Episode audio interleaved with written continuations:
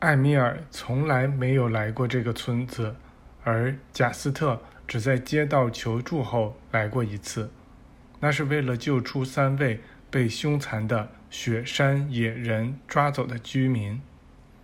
那些野人住在喜马拉雅山中某些最荒僻的地区。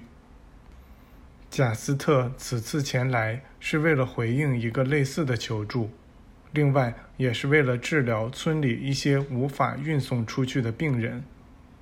雪山野人似乎是些法外之人，已在冰天雪地的山区居住了好多代，最后形成了部落，因而能够在与世隔绝的山中生存下来，不与任何文明形态相接触。他们虽然人数不多，但非常凶残好斗。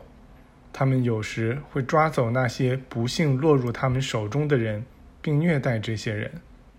有四位村民就这样被抓走了。其他人不知道该怎么办，便派人给贾斯特送了信儿。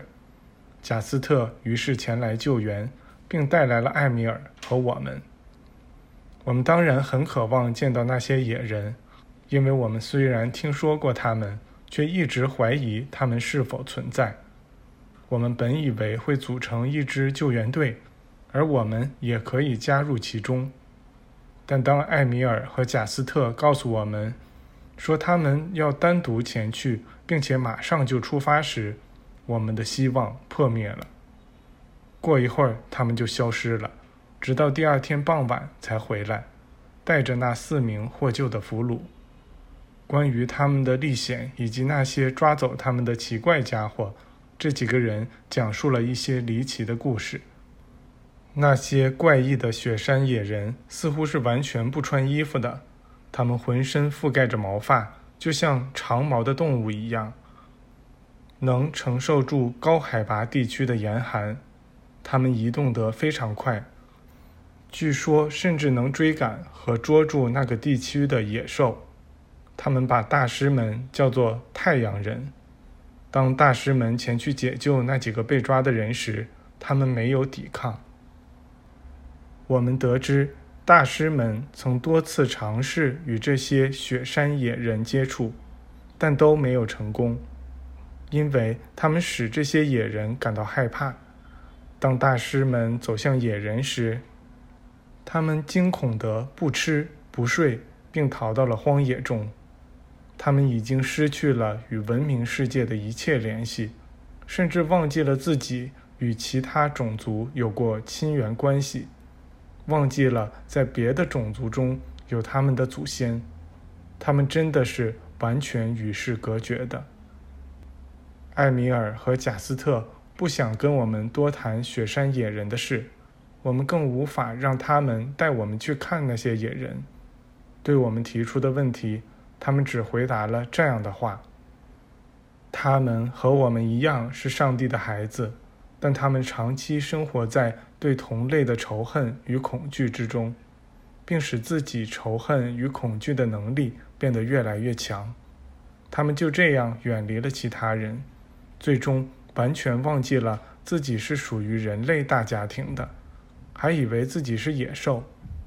他们走向了极端。”甚至失去了野兽的本能，因为野兽还能本能地认出那些爱他们的人，并会回应这种爱。